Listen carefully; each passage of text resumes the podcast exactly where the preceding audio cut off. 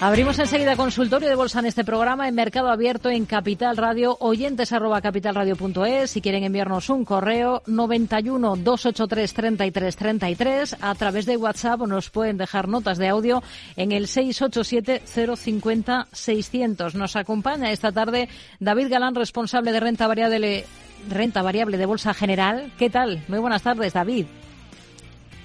Hola, ¿qué tal?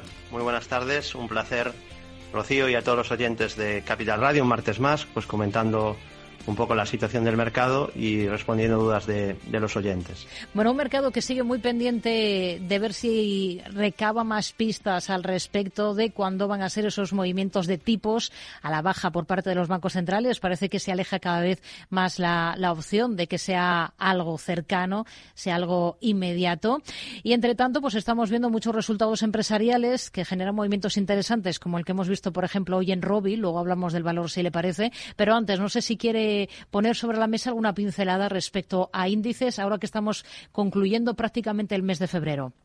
Sí, bueno, no hay mucho cambio, ¿no? El IBEX consolidando es quizá el que se ha quedado rezagado junto a Portugal, como llevamos comentando estas últimas semanas. Es llamativo realmente porque en el resto de Europa o gran parte de Europa, Alemania, Francia, Italia, Eurostox, han pegado subidas estos últimos estos últimos dos meses o cinco o seis semanas muy fuertes, ¿no? Y en cambio tenemos al IBEX, que es verdad que venía de una subida muy vertical que quizá había que digerir y había sido más fuerte que la de otros índices, pero ahora pues eh, se ha quedado rezagado, ¿no? El, IBEX desde que dejó esa vela y que comentamos que podía traer un descanso en 10.300, pues ahora consolida. Es cierto que dentro de una tendencia alcista con un escenario de continuidad que quizás sea el más probable y en el caso de, del IBEX eh, de soportes tendría la media que pasa por 9.700, 9.420 sería la parte de 61.8 FIBO, que es un nivel importante de la última subida, y 8.879, que es el mínimo anterior.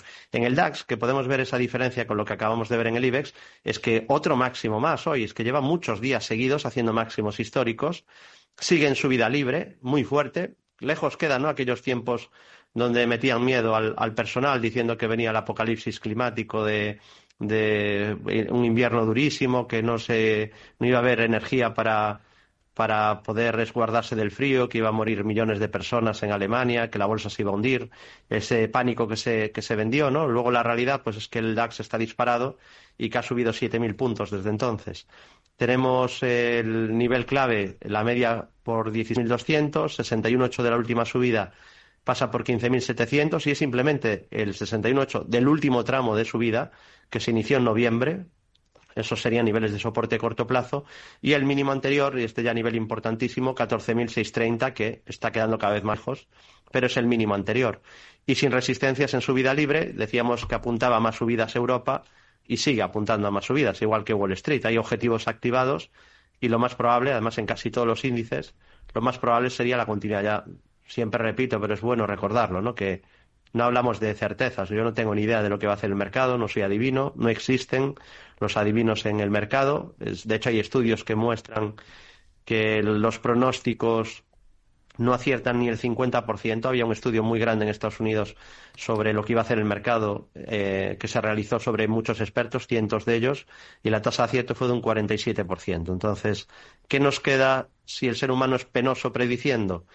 Nos queda ir a favor de las probabilidades. Es que no tenemos otra, otra situación. Seguir un método, un sistema, reglas claras de entrada y salida, gestión de riesgo y apostar a lo más probable. ¿no? Y así quizá pues, nos puede ir bien, que es la, creo que la manera óptima de, hacerlo. Y el Dow Jones, bolsa americana, pues eh, similar ¿no? a lo que vemos en Alemania. Máximos históricos, eh, objetivos alcistas muy ambiciosos activados, tiene pendientes objetivos desde hace un par de años que todavía no, ha alcanzado porque eran enormes y se han añadido nuevos objetivos eh, de medio largo plazo. Así que, de momento, sin señales de cambio de tendencia, es verdad que venimos de una subida bastante rápida también aquí. Es decir, que algún descanso tampoco nos tendría que, horrorizar, eh, pero dentro de una tendencia alcista.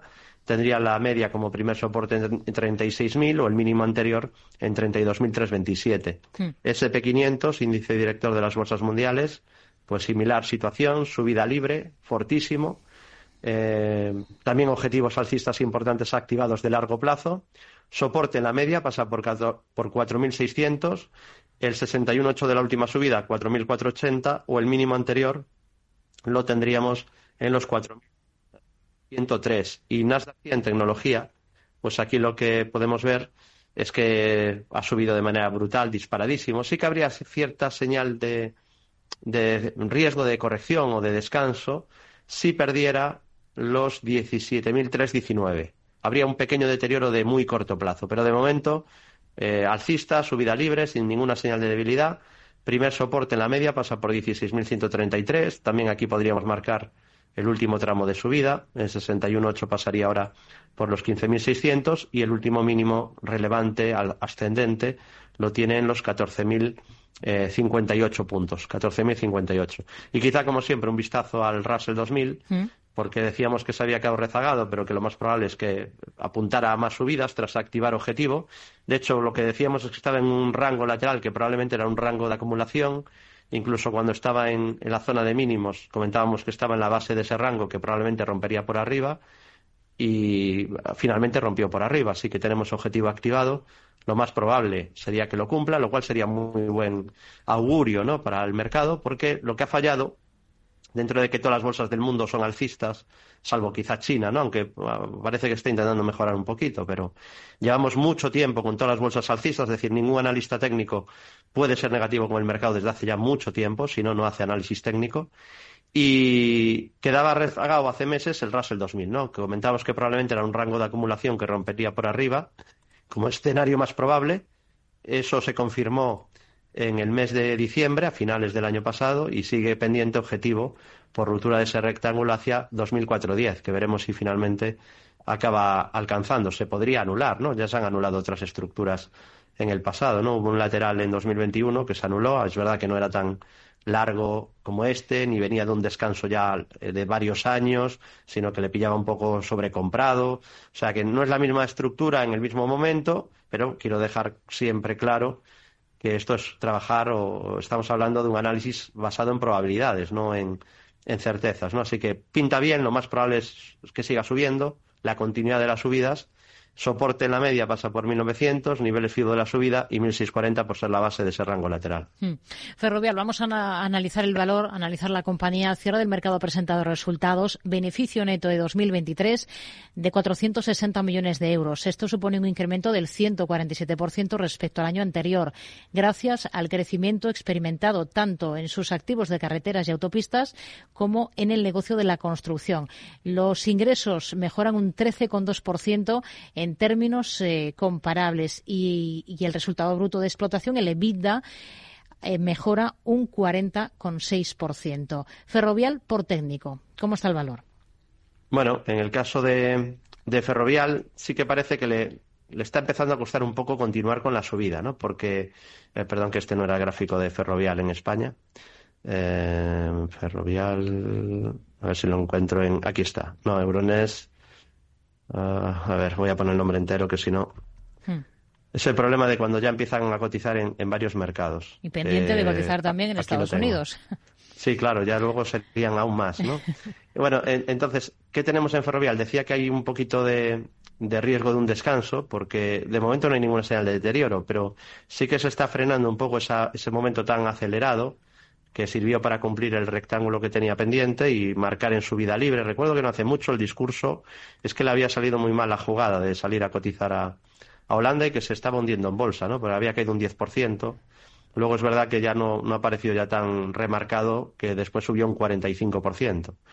Pero aquí lo que vemos es que ahora sí que parece, después de un tramo de subida brutal, que eh, le cuesta un poquito subir, que hay cierta resistencia en la zona de 36, en concreto marcó un nuevo máximo histórico 36.10, y tendríamos una primera señal de deterioro, incluso una ligera divergencia bajista, bueno, moderada divergencia bajista, si pierde 33,74. Mientras no pierda ese nivel, no hay señales de deterioro, no hay señales de, de debilidad, de giro, y tiene primer soporte en la media, pasa por, por 31,68 y también tiene soporte en los 27,25 euros. Esos serían los niveles, eh, primeros niveles de soporte clave. Así que muy fuerte, muy alcista en subida libre de los mejores valores del sector pero lleva mucha subida, está lejos de soporte y si perdiera el nivel que comento, pues sí que podríamos tener cierto descanso o consolidación después de un rally alcista espectacular. Hmm.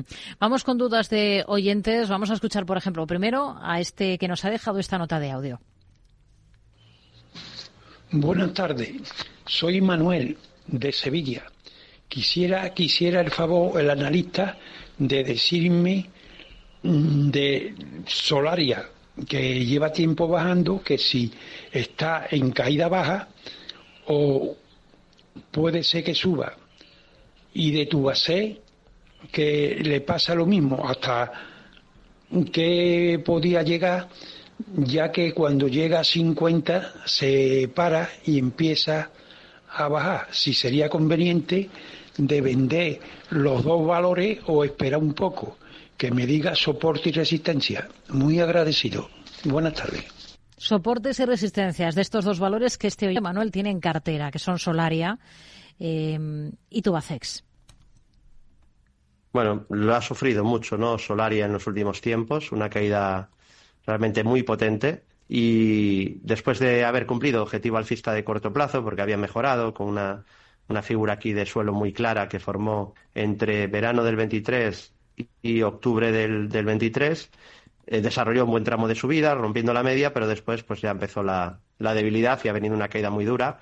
Confirmó debilidad al perder el mínimo de 16 con, con 56 y luego más aún al romper la media. ¿no? Ahora a partir de aquí, pues la media de 200 va a ser una resistencia a vigilar. Hay una debilidad bastante potente en el sector, porque Solaria aún dentro del sector, y mira que lo ha hecho mal ya también Solaria, eh, no es de las que lo han hecho peor, ¿no? porque el sector está realmente hecho unos zorros, está con mucha debilidad. Eh, entonces, hasta que no haya ninguna señal de giro, ninguna figura clara, yo no sé si va desde aquí a subir una barbaridad. Probablemente también no, no puede caer a este ritmo todo el rato. va a haber probablemente pronto algún rebote técnico, pero em, realmente ahora mismo no tenemos ninguna figura de suelo. ¿no? Yo lo que intento como inversor es intentar ir a, lo fácil.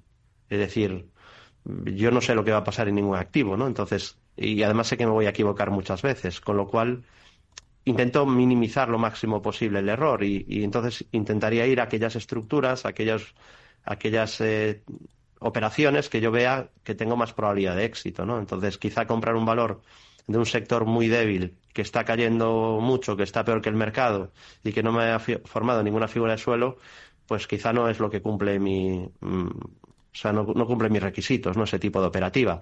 Eso no significa que el valor desde aquí no pueda justo hacer una subida bestial y doblarse, ¿no? O triplicarse. Pero no tengo ningún elemento de juicio para apostar por este título. Entonces lleva tiempo débil, eh, en tendencia bajista, el comportamiento del sector hasta ahora está siendo muy, muy negativo. Y eso sí, pues si hubiera alguna figura de suelo o en el futuro rompe la media 200, pues podríamos ver recuperación o al menos un buen rebote, como ya hemos visto en otras ocasiones. ¿no? Tuvo una fuerte subida en febrero del 22, otra en, a finales del 22 y la última la que explicaba de, que empezó a finales del 23. ¿no? Pero los rebotes han sido breves, ¿no? intensos pero breves. Luego vuelve otra vez la presión bajista. Así que ya lleva tiempo, desde que marcó los máximos en 2021, sin ser capaz de, mantener una fuerte tendencia alcista e incluso lo que tenemos son máximos decrecientes. Así que a la espera de que haga alguna formación de suelo, aunque está en sobreventa y por lo tanto tampoco se puede descartar RSI 22 que haya algún tipo de rebote, ¿no? Eso no hay que tener cuidado con esto del RSI en sobreventa porque de hecho eh, si se testea este tipo de compras en sobreventa es una estrategia perdedora. Eh, porque normalmente cuando uno compra valores en sobreventa es verdad que muchas veces hay rebote, pero luego tienden a seguir bajando, porque un título que entra en sobreventa a menudo suele ser un título muy débil y bajista, igual que un título que entra en sobrecompra suele ser un valor que está en tendencia alcista. De hecho, es más rentable comprar lo que está sobrecomprado que comprar lo que está sobrevendido, ¿no? Pero sí que esa sobreventa en muchas ocasiones al menos trae algún rebote o intento de recuperación de momento débil y bajista. Y, el otro era Tubacex, ¿verdad? Sí, Tubacex eh, también estaba planteándose este oyente si vendía o no. Bueno, en el caso de Tubacex la situación es muy diferente, ¿no? Al final yo eh, utilizo análisis técnico a la hora de tomar decisiones junto también a, a Value Investing y eh, por criterio de análisis técnico de tendencia, aquí sí que tenemos tendencia alcista, mínimos y máximos crecientes. Por lo tanto, mientras no quiebre esa sucesión de mínimos crecientes, aquí el anterior mínimo zona clave de soporte está en 2,70, pues no habrían señal de debilidad o de deterioro. Y eh, aparte de esos 2,70, tiene un soporte intermedio en la media 200 que pasa por 3,17 e incluso señalar ese último pues, eh, apoyo casi en la zona de mínimo anterior y cerquita de la media que marcó en 3,18. Y de resistencia, la primera que tendría es 3,685. Es un título súper cíclico, pero ahora está en la parte positiva del ciclo, ¿no? Con estos valores, quizá no sería el valor ideal de buy and hold, desde luego. Yo no soy partida de buy and hold en ninguna, porque de aquí a 50 años o a 35 es que puede cambiar en cualquier industria, en cualquier sector. Una empresa puede pasar de maravillosa a mediocre y luego con el tiempo en mala, ¿no? Y si no, pues que se lo pregunten a Nokia. Entonces, no soy partidario de eso, pero sí que hay valores que pueden mantener tendencias 15 años, 20 años, ¿no? De subidas, con sus correcciones correspondientes, pero en sectores cíclicos soy más cuidadoso, porque ahí sé que cada 5 o 6 años me va a venir un, me va a venir el hombre del mazo con menos 80 o menos 70. Y esto es así, ¿eh? O sea, porque yo creo que los inversores creen que los valores corrigen menos de lo que, de lo que se creen, ¿no? Yo cuando empezaba, pues a lo mejor pensaba que una caída de un valor era un menos 20. No, no. Una acción, por muy buena que sea, de vez en cuando te mete un menos 40. Y esas las defensivas. Las cíclicas te meten un menos 80. Entonces es importante, muy importante que este tipo de valores acertar muy bien el punto de entrada, ¿no? El, timing, el, momento, ¿no? óptimo porque aquí lo es todo. El tiempo aquí juega a tu favor relativamente, porque pueden pasar 20 años y no ganar nada en valores cíclicos, ¿no? Así que parte buena del ciclo, disfrutar de la tendencia al que esté invertido hasta que no haya una señal de, cambio, de giro, de ruptura de soportes, sabiendo, eso sí, pues el tipo de industria en la que estamos invirtiendo y que esto pues tiene fecha de caducidad. Igual que las caídas no son eternas, las subidas en las industrias cíclicas tampoco lo son, ¿no? Y aquí la clave para largo plazo eh, tiene dos niveles de resistencia. Uno es, que ha estado cerquita de ese nivel en tres, eh, a ver exactamente, en niveles de 3,77, que está cerquita, y luego ya hablaríamos de la zona de 4,08. Esos serían los niveles clave a vigilar en un valor que de momento está fuerte y alcista. Hmm. Vamos con más cuestiones. Vamos a ir, por ejemplo, ahora con un correo electrónico. Taylor Wimpey, el el título que cotiza en la Bolsa de Londres, sector inmobiliario, TW sería el ticker. Em, Nuria desde Tarragona eh, nos dice que ha abierto una posición corta hoy en esta compañía, en Taylor Wimpey, y quiere saber cómo lo ve. ¿Cómo está por técnico? Vale, posición bajista, ¿no? Sí. Eh, es un, este tipo de, estrategias hay que saber lo que uno hace, ¿no? No digo que no se puedan hacer, pero siempre teniendo en cuenta que el mercado es asimétrico, es decir, eh, y más en índices. En índices la ventaja del lado largo es enorme frente a la del lado bajista, ¿no? Pero incluso en acciones también, porque cuando compras un valor, la ganancia potencial es ilimitada. Obviamente, pues todo tiene su límite, ¿no? Pero un valor se te puede multiplicar por 50. De hecho, muchos valores en los últimos 20 años se han multiplicado por 50. Muchísimos no, pero muchos sí, bastantes. Y en cambio, en el lado bajista, eh, pues lo más que puedes ganar es un 99,9%. Es que no puedes ganar más. Salvo que te apalanques, pero ya ahí entramos en, el peligro, ¿no? En cambio, en el lado largo, sin apalancarte, ya digo que puedes multiplicar tu dinero por varias veces. Entonces, es terriblemente asimétrico, ¿no? La, la diferencia entre el lado alcista y el bajista, ¿no? Dicho esto, si yo buscara candidatos para el lado bajista, buscaría títulos débiles que eh, tienen muchas resistencias por el camino, versión bajista cumple requisitos en este sentido, ¿no? Sí que sería un valor, una cosa es, buscar cortos en un valor que lleva subiendo años, que es una empresa maravillosa, es muy peligroso. En una empresa que va mal, pues es peligroso, pero un poquito menos, ¿no? Entonces, es un título débil que no ha sido capaz de romper ninguna resistencia, se quedó cerca de la que señalábamos hace meses, la última vez que la analizábamos decíamos que mejoraba si superaba 79-70, cosa que no ocurrió. Se quedó cerca, pero en 78-16 se quedó realmente cerca, pero no llegó a mejorar, eh, no ha roto resistencias. Es, es importante no anticiparse, ¿no? Es rompe o no rompe resistencia, ¿no? Es, hmm. es que voy a apostar a que lo va a romper antes de que lo haga y yo ya me anticipo y compro, ¿no? Sino la realidad del mercado, ¿no? Si, para ganar dinero no hay que anticiparse en bolsa. Eh, pensemos en valores que llevan subiendo 10 años. No había que comprar el primer día que empezó a subir de hecho, ahí no sabes que es el primer día. Pero si empiezas, te subes a la tendencia el primer año, o incluso cuando lleva año y medio, que ya es un, es un poco torpe, pero, pero es que aún pueden quedar muchos años por delante. Entonces, eso es lo ideal, ¿no? Luego se pueden hacer compras de continuidad de la tendencia. Entonces, bueno, pues aquí no había ninguna señal de mejoría, por lo tanto, pues sigue bajista y débil, y mientras siga así, pues eh, podría ser un candidato, ¿no? A ese tipo de estrategias, siendo conscientes de que hay que saber lo que uno hace, que eso es ese tipo de operativa es peligrosa. Tiene soporte, aquí la única parte mala es que tiene mínimos crecientes, ¿no? Y la parte buena para una posición bajista son dos cosas, que es un valor muy débil que no ha roto ninguna resistencia y que rompió la media recientemente con un nuevo enorme hueco bajista, con volumen. Entonces, mientras no cierre ese gap y esté por debajo de la media, pues aquí estamos ante un valor muy débil y muy bajista. Hmm. El gap lo dejó, el hueco, la resistencia 72.27 y luego también tiene una resistencia intermedia en 78.16, pero ya digo, nivel clave de largo plazo mejoraría mucho el gráfico si supera ese nivel 79.70. Hmm. Y como soportes tiene un pequeño soporte 55.57 y ya más importantes los 49.91 y los 45.02. Bastante volátil el título, con lo cual esto va a fluctuar bastante, pero sí que es un valor muy débil y por lo tanto aquí de momento no hay ninguna señal de mejora ni habría ningún punto de, entrada por técnico ¿no? para el lado largo. Así que si está corto, de momento que vigile que no haya ninguna señal de cambio de tendencia. Hmm. Si le parece, lo dejamos aquí en esta primera parte y enseguida retomamos. Le doy un nombre que es el de Palo Alto, siguiente título del que vamos a hablar para un oyente que tiene posiciones eh, en 277 dólares. Una pausa y enseguida estamos de vuelta eh, con David Galán, responsable de renta variable de Bolsa General, aquí en Mercado Abierto, en Capital Radio.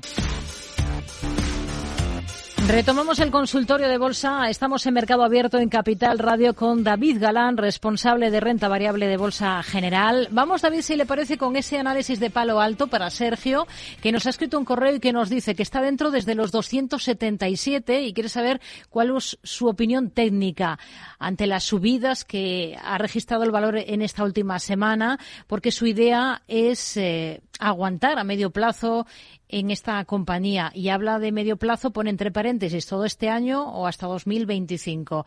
Es un oyente, Sergio, desde Vigo. ¿Qué le diría de Palo Alto? David. Si, me permite, le, voy a decir algo que no solo es de Palo Alto, ¿no? Sobre metodología. Yo no sé cuánto tiempo voy a estar en ningún valor. O sea, tengo un horizonte temporal, que es una vocación de largo plazo, pero largo plazo es si cumple mis requisitos. Es decir, que en el momento que no cumpla mis requisitos, vendo una compañía. De hecho, ha habido alguna vez que entré un valor y lo vendí al día siguiente. No, obviamente no es lo ideal. Eso significa que ha salido mal, ¿no? Pero, pero es que esto a veces ocurre. Y también es verdad que a veces en un valor varios años. Y tengo varios valores que eh, mantengo desde hace años, ¿no? Y algunos desde hace unos cuantos años. Entonces, yo eso es lo que considero largo plazo. No me marco, bueno, voy a estar un año y tres meses, porque eso sería algo discrecional, algo aleatorio, ¿no? Porque un año y tres meses y no cuando el gráfico o el valor o el, método o mi sistema o los ratios que yo utilice o los indicadores que yo use o el algoritmo que yo programe me indique que tengo que salir. Eso realmente tendría más sentido, ¿no? Desde mi punto de vista, ¿no? Luego cada inversor, pues con su dinero hará lo que, lo que desee, ¿no? Y lo que quiera. Por un lado aquí hay dos cosas, ¿no? Es un valor muy fuerte que ha subido mucho del sector de ciberseguridad, que es un sector que comentaba hace un par de años que pensaba que podía tener potencial y cuando estalló la guerra en Rusia, pues decíamos que quizá eso le venía incluso aún mejor, ¿no? Ya había una megatendencia en ciernes y eso probablemente aceleraba, ¿no? El, eh, pues el, curso de, el curso del, de, de, esa, de ese crecimiento, ¿no? Aceleraba el crecimiento probablemente. Y bueno, ha tenido una subida muy, muy bruta, muy fuerte. Hay que tener en cuenta que muchas acciones de este tipo están a valoraciones muy altas porque descuentan crecimiento. Incluso durante mucho tiempo han estado dando pérdidas muchas compañías de este sector. Quizá la que lleva tiempo dando beneficios, bueno, Checkpoint Software también y Fortinet. Y luego, pues, acciones de muchísimo crecimiento tipo eh, CrowdStrike o Palo Alto Networks, que han crecido a un ritmo todavía más alto que las que, las que ya tenían ganancias. Entonces, bueno, es una compañía que está en tendencia alcista de largo plazo, porque sigue estando en tendencia alcista de largo plazo, pero aquí podéis ver que ha dejado un gran hueco bajista tras los resultados. Entonces, mientras no cierre este gap, pues hay cierto peligro de que necesite consolidar, eh, incluso que tenga que corregir. Sí que es una buena reacción lo que ha hecho, es decir, se ha agarrado a la media. El primer, la primera reacción ha sido muy buena, pero sigue teniendo el hueco como zona de resistencia en 366,09, ¿no? Y luego tendría los máximos históricos que marcó recientemente en febrero, este mismo mes, en 380,84. Soportes, pues cierto soporte en 260,09 y eh, tendría también soportes en 224,64 o en los 201,17. Es un valor bastante volátil, que lo ha hecho muy bien hasta ahora, acción growth, pero que ese gap pues complica un poco las cosas, hay cierto riesgo. De hecho, si medimos toda la caída que ha hecho desde los máximos hasta esa caída tras los resultados, nos daremos cuenta que de momento ha rebotado muy bien, pero no ha superado el 61,8 de la caída. Por eso digo que entre ese gap tan grande y que, bueno, pues todavía no se ha superado el 61,8 de la caída, sí que tiene todavía cierto riesgo, ¿eh? aunque la recuperación ha sido muy buena tiene cierto riesgo. Podría acabar en una vuelta en V, que ha pasado otras veces y nuevos máximos, pero también hay cierto riesgo mientras no supere el 61.8 de que necesite consolidar o incluso que necesite corregir más, ¿no? Así que mm, quizá el gráfico ya no está tan claro como estaba a lo mejor hace seis, siete meses, ¿no? O incluso hace un año. Eh, cierto deterioro en, en, el corto plazo en Palo Alto, aunque la tendencia de fondo todavía sigue siendo claramente alcista, ¿no? Pero si pierde 2,59 eh, perdón, 26009, pues riesgo de más caídas y de hecho mientras no supere el 61.8 por ese gap, pues un poquito más de precaución quizá ahora mismo con el título. Hmm. Vamos con más cuestiones. Escuchamos este mensaje que nos ha dejado a través de WhatsApp otro de nuestros oyentes. Eh, buenas tardes. Esta es una pregunta para don David Galán. Eh, tengo Melia con ligeras pérdidas y no sé realmente lo que hacer, si salirme del valor o continuar. Quisiera saber su opinión y cuál sería el stop y posible objetivo. Por otra parte, tengo Luis Butón en beneficios. Quisiera saber cuál es el, próximo objetivo, eh, cómo ve el valor y cuál sería el stop. Muchísimas gracias.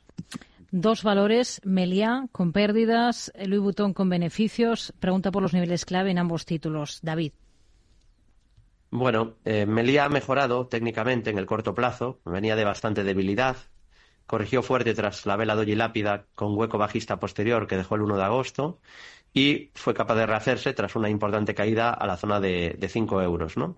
Luego rompió la media, la media se ha girado al alza y pasa a ser ahora una zona de soporte. Entonces, técnicamente, pues está mejor que, antaño, ¿no? porque venía de, de máximos, de un doble techo que hizo en 13 y pico y se pasó varios años cayendo. Pero bueno, desde 2020, con mucha dificultad, con, muchos altibajos, pero parece que está intentando recuperar un poco. Y ahora a corto plazo, ya digo que ha vuelto a mejorar, hay mínimos y máximos crecientes.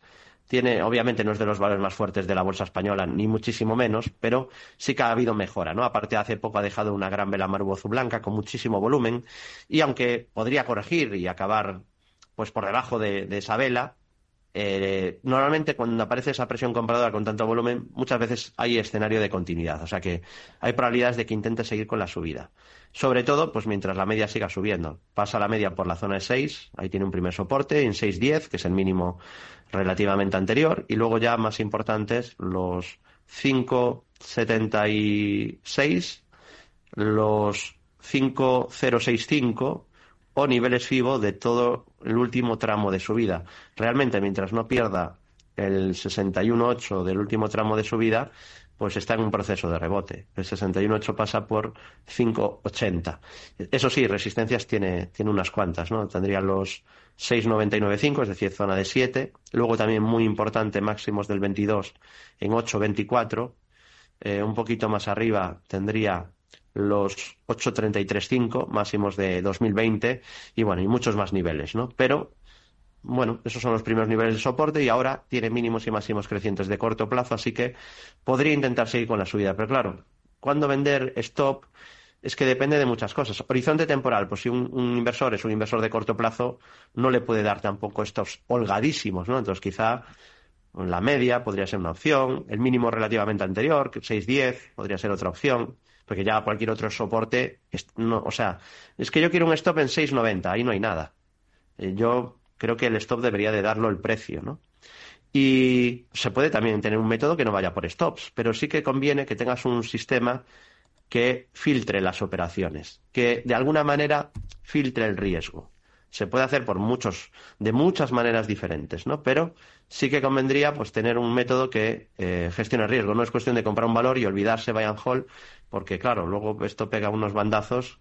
Alguien que diga, no, yo hago hold en Melial, la compró en el 2010, en 14 años, y está en el mismo sitio. Y mientras hay otros valores que están en tendencias alcistas firmes y fuertes y que no paran de subir. Entonces, ¿qué es lo que teníamos que deberíamos de intentar capturar? Deberíamos de intentar capturar aquellos valores que permanecen en tendencias alcistas claras e intentar ir a lo fácil, ¿no? Y ya digo, esto quizá no ha sido lo fácil, pero bueno, al menos algo ha mejorado ya en el corto plazo y veremos si es capaz de seguir con esa tendencia alcista de corto. Hmm. Louis Vuitton sí, sí que es un valor que mantiene una tendencia alcista de muy largo plazo. Sí es un valor que ha premiado a los accionistas a largo plazo. Es un título que en el año pues 2006, por ejemplo, cotizaba a 40 y ahora cotiza a 850. No está en el mismo sitio, no es el caso de, de Meliá, ¿no? Es un valor que ha multiplicado por muchas veces. Una compañía de muchísima calidad, de las de más calidad de Europa, y lo que os comentaba estas últimas semanas, cada vez que analizamos Louis Vuitton en, en estos consultorios, es que salió un par de veces, ¿no? En el último mes, que tenía objetivo activado hacia niveles un poco por encima de 860 euros. Bueno, sigue ahí activado. Es verdad que ahora ya estamos muy cerca del objetivo que comentábamos. Es medir simplemente la distancia entre mínimos, activarla una vez que supera máximos, proyectar desde ahí y nos salía el objetivo. Podía no cumplirse, de hecho aún puede no cumplirse, pero bueno, lo más probable era y es que la acabe cumpliendo al TIC. Además me gustó cómo rompió, cómo activó la estructura, porque la activó con una gran vela blanca, con mucho volumen de contratación y además rompiendo con un hueco alcista. O sea, es una ruptura, digamos, como mandan los cánones, ¿no? Si, David, dime una ruptura perfecta. Bueno, pues esta es una ruptura perfecta, ¿no? ¿Aún así se podría no cumplir la estructura? Por supuesto. Entonces, ¿qué objetivo le queda? Que me preguntaba, pues le queda el mismo que mm. venimos repitiendo aquí desde hace semanas, 860. Y luego, si fuera capaz de superar máximos, incluso se podría marcar otro, no sería tan clara la estructura, pero incluso se podría marcar, si supera máximos, un nuevo objetivo, una nueva estructura alcista. Eh, la resistencia tiene una intermedia en 885,70, pero sobre todo los máximos que decía, de 2023, en 895,80 euros. Soporte en la media pasa por 7,40. Soporte también en niveles FIBO de este último tramo de subida. Ahora mismo el 61,8 pasa por 7,23. El gran hueco de escape alcista, que explicaba antes de 6,85,30. Y en los mínimos del doble suelo, que dejó en 6,44 euros. Alcista, fuerte, empresa de calidad. De momento sin ninguna señal de cambio de tendencia. Hmm. Vamos con más cuestiones. Vamos a ir con un correo electrónico, se le parece ahora, de Jesús, que nos escribe desde Benicassim, nos dice, y quiere preguntarle por dos compañías. Unity Software en Estados Unidos quiere saber qué potencial le ve a este valor. He estado buscando el ticker es Unity Technologies en realidad y el ticker es U en el NISE estadounidense. Y luego también quiere su visión sobre Dassault Systems en el mercado francés. Las dos las tiene en cartera. Em, y, son las que peor se comportan de su cartera. De ahí que pida un poco otra valoración, ¿no? ¿El primero de los títulos lo tiene? Sí, sí. Eh, bueno, Unity es un título que está muy débil, de momento bajista. Em, la parte buena es que parece estar consolidando, ha pasado de caer fuerte a, a moverse en un rango lateral, pero claro, eso no es muy buena noticia, ¿no? ¿Por qué no es buena noticia? Sería buena noticia si el valor estuviera haciendo este rango lateral en un mercado debilísimo y bajista, ¿no? En el que se imaginan en la cabeza los gurús que avisan de, caídas continuamente, ¿no? Pero claro, la realidad no es esa, la realidad es que el mercado está que se, que se dispara, que no para de subir, ¿no? Entonces, claro, en un mercado tan alcista que este valor esté tan débil, pues no es una buena señal, ¿no?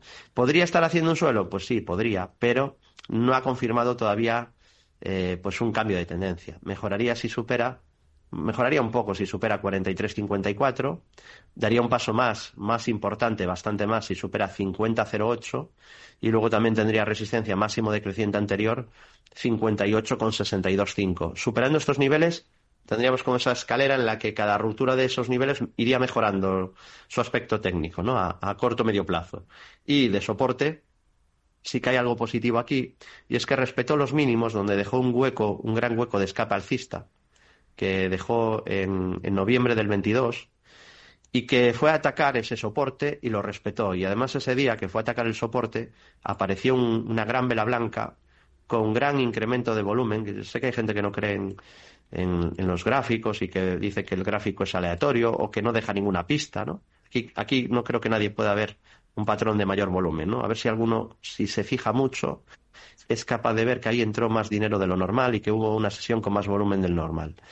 Entonces, eh, claro, no es una opinión mía subjetiva. Yo creo que si nos esforzamos mucho, igual alguien más lo está viendo también, ¿no?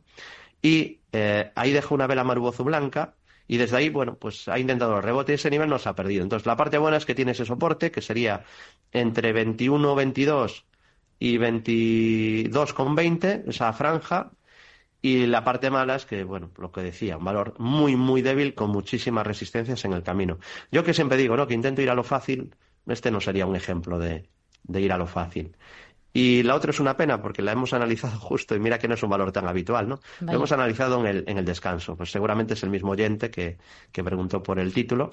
Y bueno, Dassault System lo que decía es que ha empeorado al dejar un hueco bajista resistencia en ese gap de escape en 48.23 y en el máximo que marcó en enero 48.87.5. Mm. Y la parte buena, porque esa es la mala, la buena es que tiene la media en fase ascendente, que no ha perdido el mínimo relevante de 41.45 y que tiene soporte también en niveles FIBO de la subida, especialmente el 61.8 de la subida en 39.40.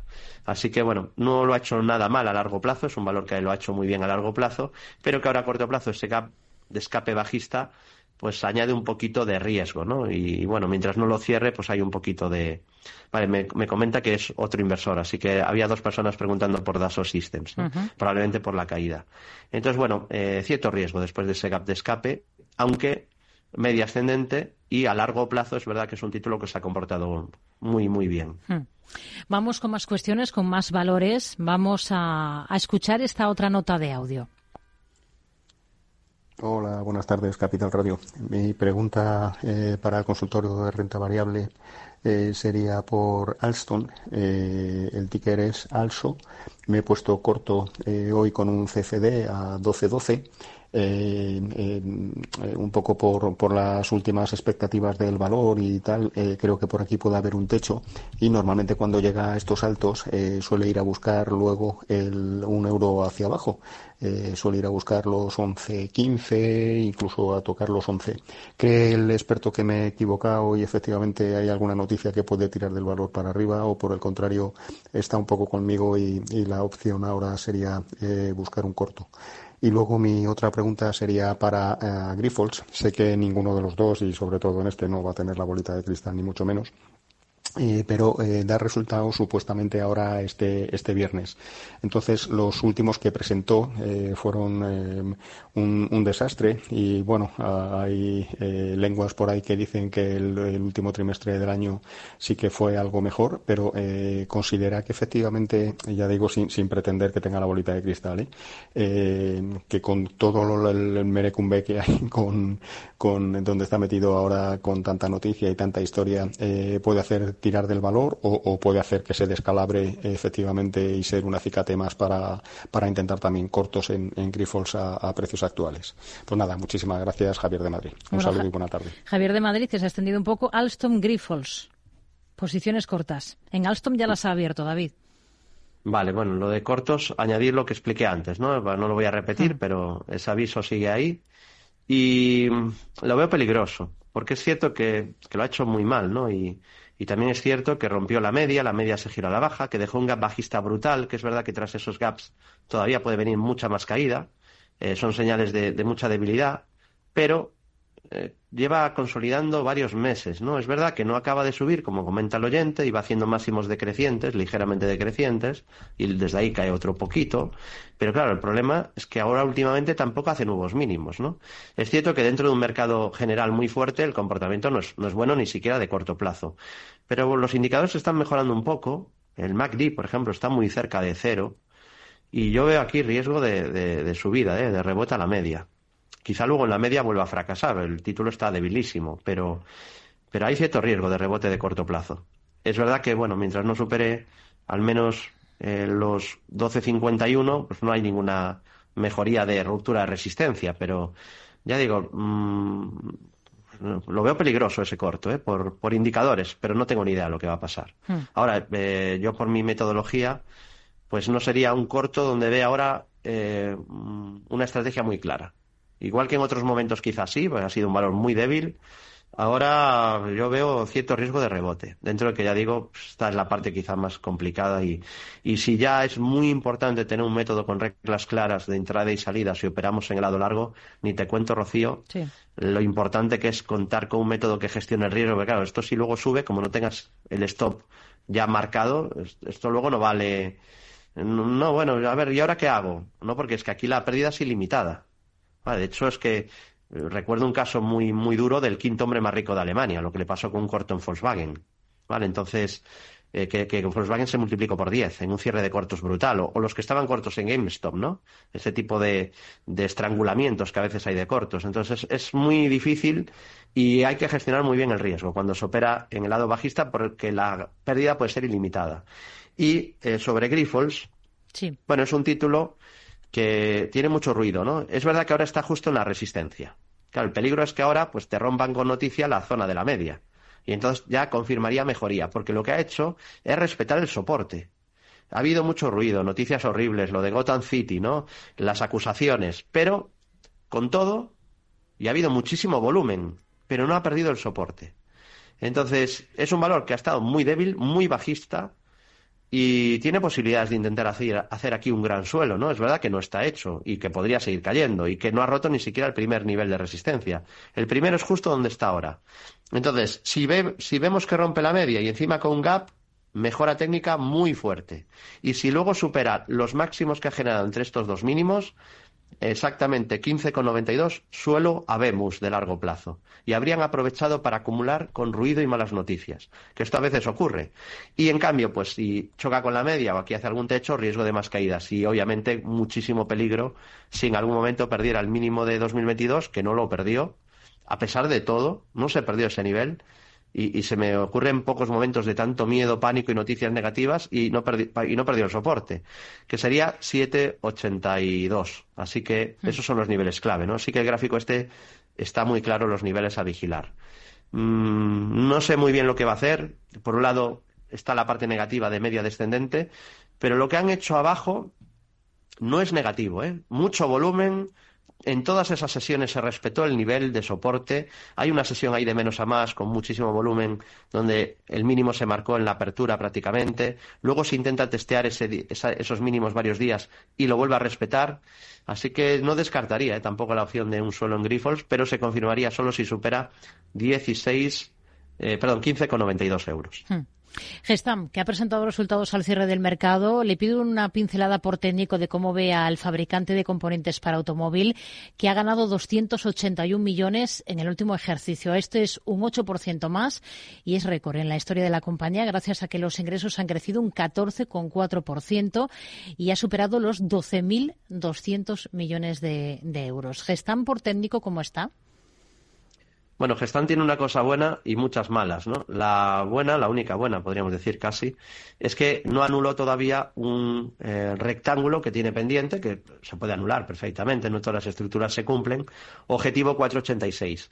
Y ese nivel, eh, ese objetivo se anularía si pierde eh, los 282. 282. Entonces, todavía no está anulada esa estructura.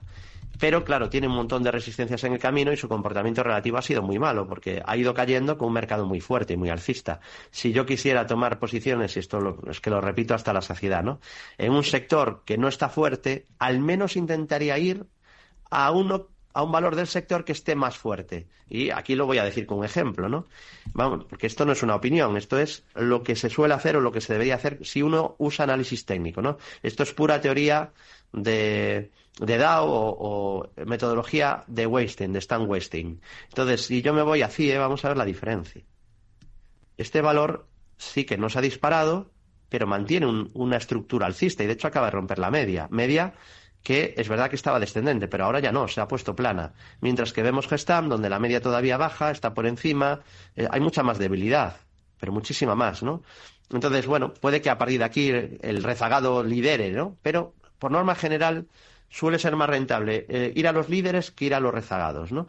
Y bueno, resistencias muchas, como decía, la media pasa por 3.50, eh, por ahí también pasa por 3.65 varios máximos decrecientes, luego también los 3.96.2, los 4.14.2 o niveles de 4.54.6. En el corto plazo se deterioró cuando rompió la media, justo ahí, hmm. y confirmó luego al perder el mínimo de abril. Eh, la parte buena, ya digo, es ver si es capaz de sujetarse, de girarse de nuevo al alza, reestructurarse al alza sin haber perdido el mínimo anterior de medio plazo en la zona de 2,82. Hmm. Pues hemos llegado al final del consultorio. David Galán, responsable de renta variable de Bolsa General. Gracias, como siempre, y hablamos el próximo martes. Buena semana. Muy buenas tardes. Un placer y muy buenas inversiones.